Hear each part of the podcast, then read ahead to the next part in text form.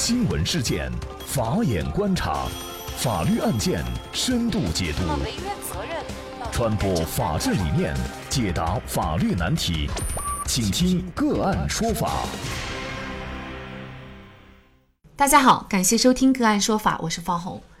更多的案件解读，欢迎您关注个案说法微信公众号。连日来，崔永元怒对范冰冰一事呢持续发酵。除了沸沸扬扬的个人恩怨，令人啧舌的天价片酬，明星通过一阴一阳大小合同公然偷税漏税的行业内幕也随之浮出了水面。那么一时间呢，也引爆了舆论的焦点。我们先跟大家简单回顾一下事情的经过。呃，从五月二十四号开始，崔永元呢首先是晒出了一张范冰冰获得国家精神造就者奖。配文一个真敢发，一个真敢领，但其实呢，这并不是最近的事儿，而是二零一零年十一月底的一个奖项。因为当时啊，范冰冰是凭借《观音山》拿下东京国际电影节影后。旧事重提，崔永元并非临时起意。二十五号，他紧接着晒出了一张某份合同文件的局部截图，上面透露出该明星呢片酬是一千万人民币。大家就纷纷对号入座，是范冰冰。五月二十八号，崔永元直接放出了一份演艺合约，配文：“你不用表演，你是真烂。”那合约当中啊，很多地方打了马赛克，但是暴露了很多涉密的信息。艺人的名字范冰冰也没有打码，从中啊，不仅可以看出范冰冰的片酬，还有衣食住行的费用。五月二十九号，崔永元再发微博，暗指范冰冰演戏签两份合同。小合同千万酬劳，而大合同则有五千万，但是工作时间只有四天，有点暗示艺人偷税漏税的嫌疑。范冰冰工作室虽然发布严厉声明澄清，但是其中言辞很耐人寻味，从始至终对六千万的大小合同并没有否认。那在后续的采访当中呢，崔永元更是毫不讳言自己还有一抽屉这样的合同，随便拿出来一个当事人都得进去。不光范冰冰。牵扯到的全是大腕儿，那么这样一来呢，可以推测崔永元撕范冰冰只是揭开了明星避税逃税内幕的冰山一角。那么这样的一系列事件，我们呢就有一些法律问题产生了，比如说范冰冰是否会因此而被判刑？那么崔永元说的一抽屉合同，税务机关是否应该主动的进行查实？那么崔永元他的行为又是否涉嫌诽谤？那么相关的一系列问题，今天我们就邀请北京盈科深圳律师事务所合伙人、文化传媒娱乐法资深律师张平律师跟我们一起聊一下。张律师你好，啊，主持人你好，感谢张律师。一次演戏为什么会出现一大一小的两份合同？可能我们有一些人不太明白，能给我们介绍一下吗？好的，所谓大小合同、A、B 合同或者是阴阳合同，主要是指两个合同的标的数额大小不同，当事人就同一事项签订了两份以上、内容不相同的协议，一份对内，一份对外，其中对外的一份多用于备案，展示给外人看，显示其合法合规性，但并非双方的真实意思表示，而是为了逃避国家税收等规定而制定的。那么对内的一份呢，则是双方真实意思的表示，用于实际履行，隐藏一些不可告人的目的，或者是偷逃税款。大小合同、阴阳合同呢，属于违法违规的行为，在给当事人带来利益的同时，也隐藏着风险。实践中呢，不仅娱乐圈的明星、影视制作公司存在大小合同的情形。在商业活动中，阴阳合同其实并不少见，尤其在建筑领域和房屋买卖领域出现的最多。例如，房屋买卖合同为了减少房屋交易环节的各种税收，就存在很多大小合同。实际上，这就是一种逃税避税的行为。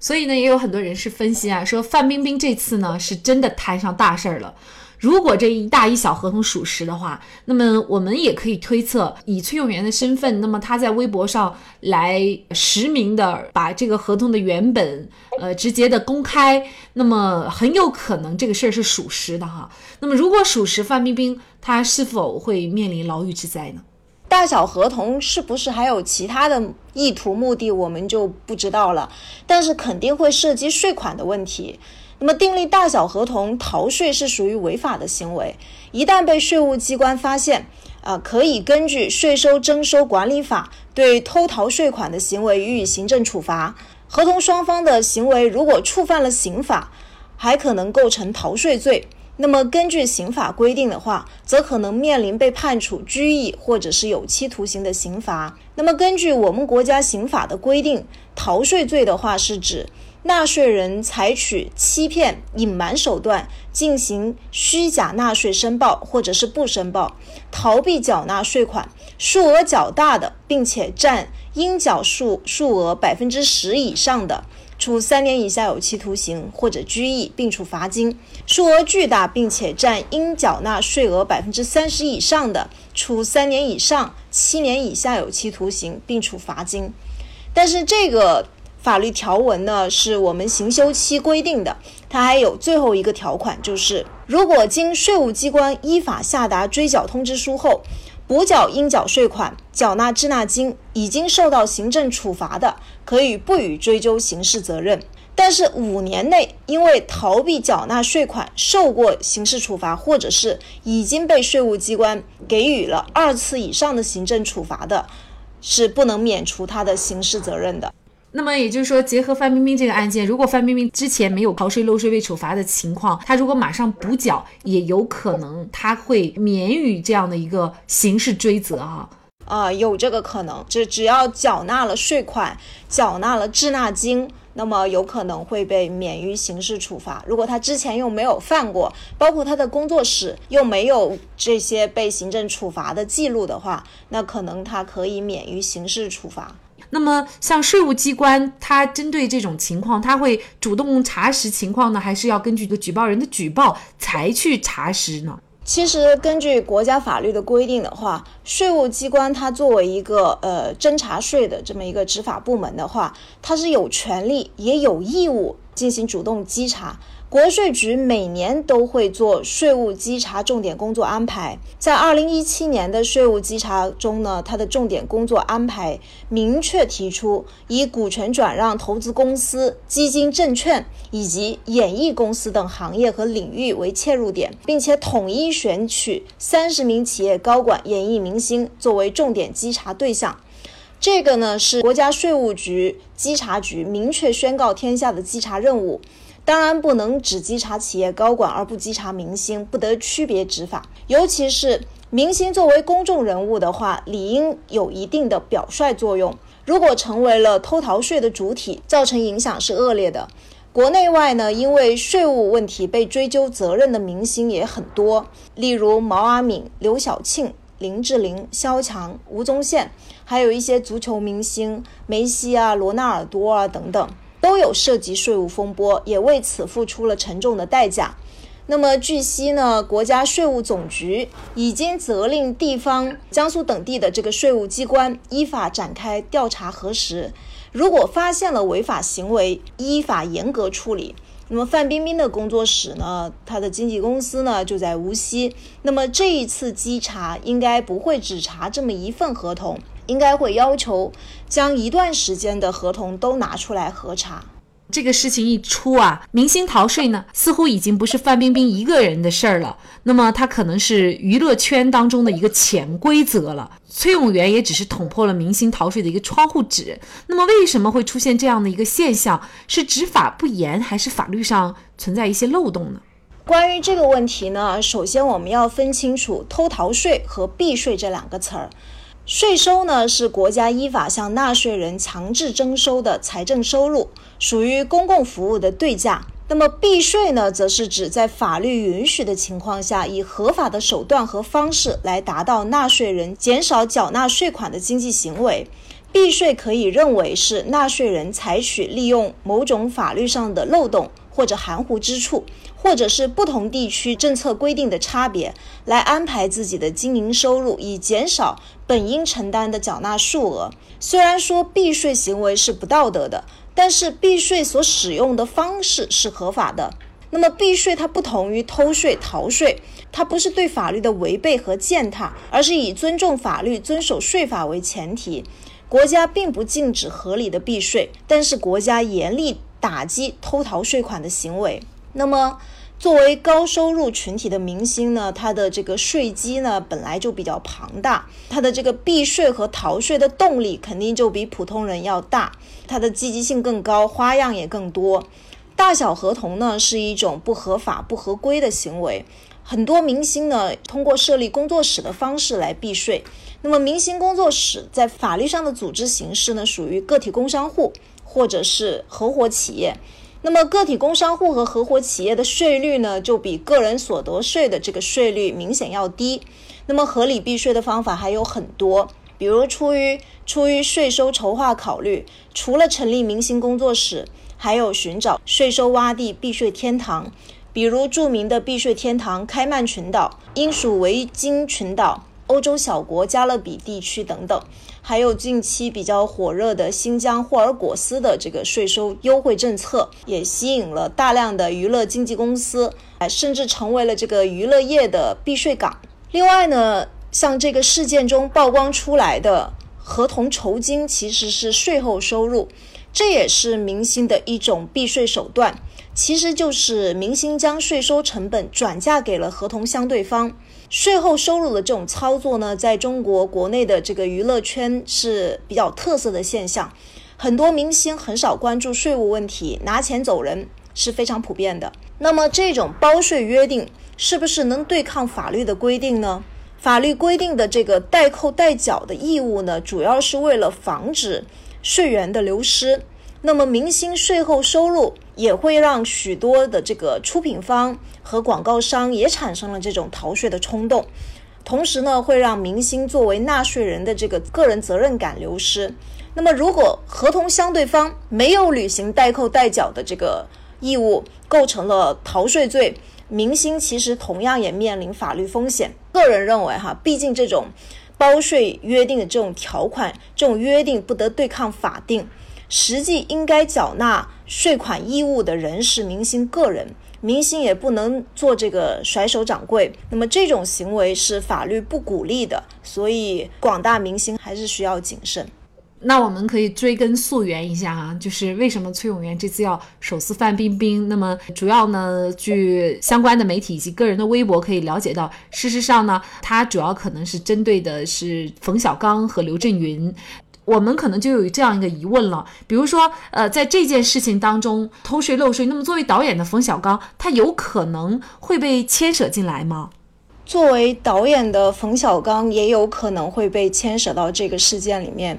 现在大家最关注的这个事件是涉税的问题，那么其实这里还涉及其他的一些法律问题，比方说广电总局出的限薪令的问题，那么还比方说这个手机一即将这个开拍的手机二是否以恶意的方式来影射他人，啊，是否存在一些这样的侵权行为，以及崔永元以这种微博狂怼的这种形式是否构成诽谤，或者是。对他人名誉权构成侵权，这都是一些涉及的法律问题。那么刚才说到呢，这个崔永元，他目前呢在网上这样的对范冰冰进行各种撕哈，那么他的这个行为能够构成诽谤吗？我们从两个角度来分析这个事儿吧。如果崔永元微博曝光的那些合同如果是真实的，那么就。不太可能构成诽谤罪。我们国家规定的诽谤罪是指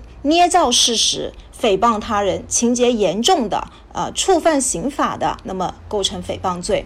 那么，如果他这个合同不真实，是他捏造的，那有可能就构成诽谤罪了。那么，另外一点呢，我们律师。看这个事情的话，我们觉得，呃，主要可能还是会构成民事上的一些侵权责任。比方说，像崔永元在微博上说这个“你不用表演，你是真烂”，用了一些“烂”啊、“渣”呀，或者是这样子比较带有侮辱性的字眼，这种呢，有可能会构成对范冰冰的名誉权的侮辱。所以这一块的话呢，是一个民事责任，那么刑事责任可能就不存在。就对崔永元而言，哈，虽然说他这种曝光的行为，可能很多公众认为他是一种检举。啊，认为这是一种检举行为，但是作为律师的话，我想说的是，正义它永远在那里，但是实现正义的方法很重要，实现正义的方式更重要。公民是有检举的权利，有检举控告的权利，但是你可以去跟。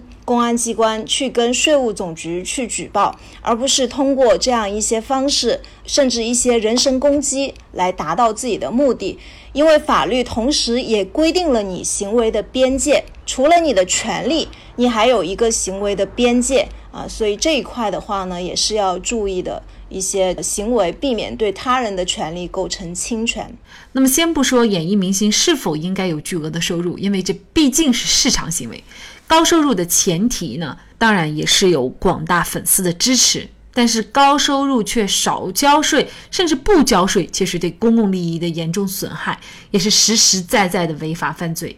刘晓庆、毛阿敏的前车之鉴，也不得不提醒明星们要风险自担。那么在这里呢，也再一次感谢北京盈科深圳律师事务所资深律师、文化传媒娱乐法负责人张平。那么这个案件，我们也会啊继续关注它的走向。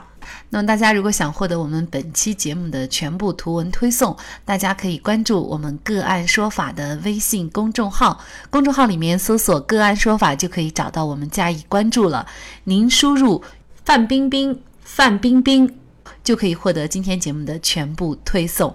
另外呢，我们的公众号里面也有对过去二百多期节目进行了分类。我们把它们分为了民事、刑事、婚姻家庭、行政类案件，大家可以根据自己的需要啊进行查看。另外呢，里面也有我们嘉宾的详细介绍。如果您在生活、工作、生意当中遇到一些法律问题，寻求解决，也欢迎大家向我们进行咨询。您可以直接添加幺五九七四八二七四六七的微信号进行咨询，也可以直接电话咨询。为大家提供法律服务的都是我们个案说法邀请的节目嘉宾，他们都非常的专业、资深和负责任。如果您觉得我们的节目对您有帮助，那支持我们的方式就是关注我们的公众号进行转发分享。感谢您的收听，我们下期节目再见。